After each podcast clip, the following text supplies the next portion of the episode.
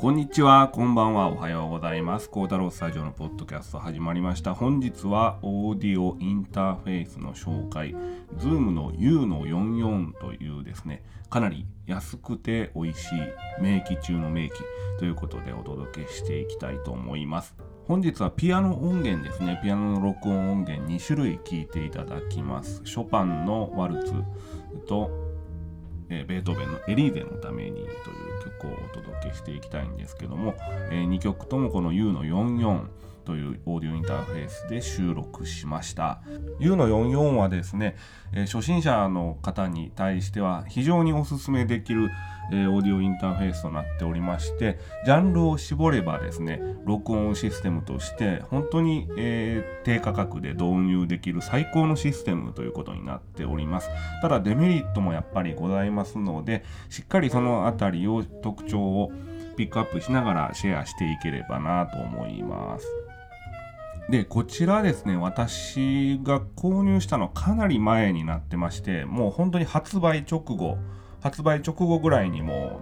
うすごいデザインがかっこいいなっていうことで、えー、サウンドハウスさんでポチりましてその後ねすぐにもう在庫なし飛ぶように売れていったということなんですね。なんで飛ぶように売れていったかっていうのはこのマイクアンプとですね音であとヘッドホンアンプですね。もう本当にね、これヘッドホンアンプが素晴らしいんですよ。マイクアンプも素晴らしいんですけども、もう音質がもう最高で、しかも1万円ちょっとということでね、えー、本当に驚きの低価格性能になってます。で、ポイントとしては先ほど申し上げました通り、優れたマイクアンプ、優れたヘッドホンアンプ、えー、加えてね、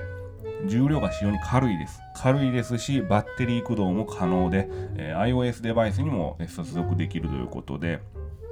いや当時本当に驚きの価格でした。ですぐに当時ピアノのシリーズの録音をしていたもんですから、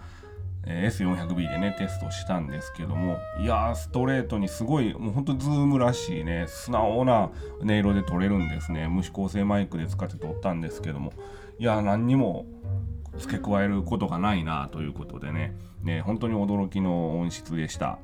いや驚きの音質って言われてもまあ聞かせてもらわんと分かりませんでという話ですのでまずはですねとりあえずショパンのワルツを聞いていただきましょう。これは Zoom の au の44を使って WM61A のオリジナル素子を使った無指向性マイクの AB 方式、えー、ピアノに貼り付けて撮っています。間隔はですね30センチ、えー、ちょっとだったと思います。ああんまり開けずに、えー、かといって狭めすぎずにっていう感覚でね本当にピアノの原音そのままが忠実に再現されているような音源になっていると思います。では聴いてください。い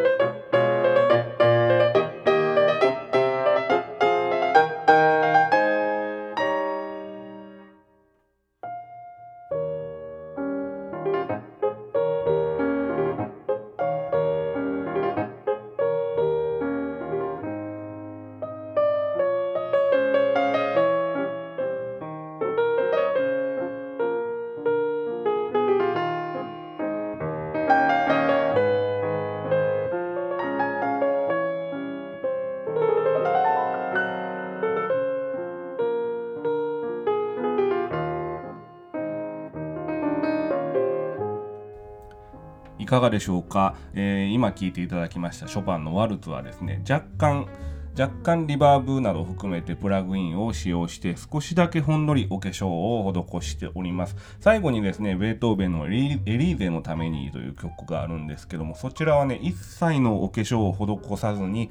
えー、これは録音エンジニアとして非常に誇りなんですけども、ノーマライズもしていない、えー、状態です。本当にありのままの音になってます。で、なぜノーマライズをしなくていいのか、ノーマライズをしなくて済んだのかっていうところについては、えー、欠点について見ていきたいと思うんですね。欠点がですね、マイクアンプの原因が切り替えられないっていう、えー、欠点があります。これは後藤先生に指摘していただいた欠点になってまして、僕自身はそういえばそうだなっていう、えー、指摘していただいて、初めてね、気がついたんですけども、マイクアンプの原因が切り替えられないとどういうことが起こるかって言いますと、例えばもうドラム収録なんかができないんですね。もう、ポーンって飛んじゃいますので、で、もちろんその原因を軽減させるためのマイクロフォンとかね、そういうのを使っている方っていうのはいいと思うんですけども、そのシステムの中で原因が切り替えられるっていうのはまあ一つ非常に大事な点かなと思います。例えばこれはチェンバロとかですね、えー、次回ご紹介しようと思ってるんですけども、ビオラダガンバとかですね、古典古楽楽器の収録に関してはね、え、原因が切り替えられなくてもオンマイクオフマイクで、え、調節したりとかまあもちろんその原因フェーダーですね、ゲインフェーダーを使って調節することもできるんですけども、やっぱりダイナミックレンジの広いピアノの、えー、近現代音楽とか撮るときにはですね、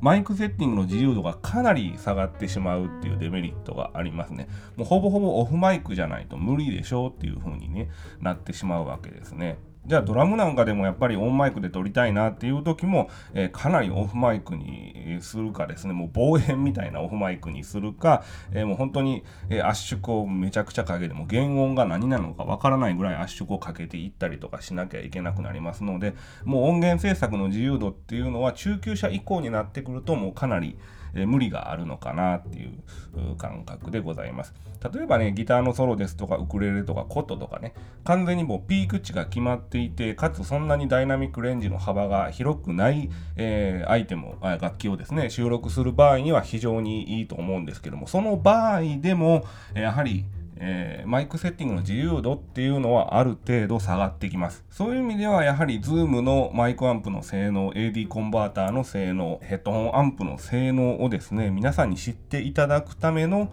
え、デバイスなのかなっていうふうに今は、え、感じております。で、こちらはですね、デジタルインアウトがついて、あ、アウトついてたのかな、え、デジタルインがついてますので、中級者飛ばして上級者の方は 逆に使いどころがあるんじゃないかという、えー、話なんですね。なので一番中級者クラスの中級者レベルの人にとっては一番ちょっと使いにくいどうしたらええんやっていうね、えー、形になってくるかと思います。で、また、上級者の方だったらマイクセッティングに多少無理があってもですね、その編集技術があったりとか、あったりですとか、えー、他の対策、方法、アイディアっていうのがいろんな手数がありますので、えー、いろんな方法を取れるということなんですね。なので、こちらのね、Zoom U44 っていうのは初心者と上級者には、え、おすすめ、中級者は他の選択肢の方がいいかなっていう機種になります。で、最後にね、聴いていただきたいのが、えー、ベートーベンのエリーゼのためにという曲なんですけども、こちら本当にノーマライズすら、えー、確かしてなかったと思うんですが、もうまっ全く、えー、一切のプラグイン使用せず、イコライザー、リバーブ何にもかけてません。そのまんまの S400B の音がそのまんまストレートに入ってデジタル化されたという音源になっていますので、この U の44のマイクアンプ AD コンバーターの性能を、えー、存分にお楽しみください。では、ベートーベンのエリーゼのためにお聴きながらお別れとしましょう。さよなら。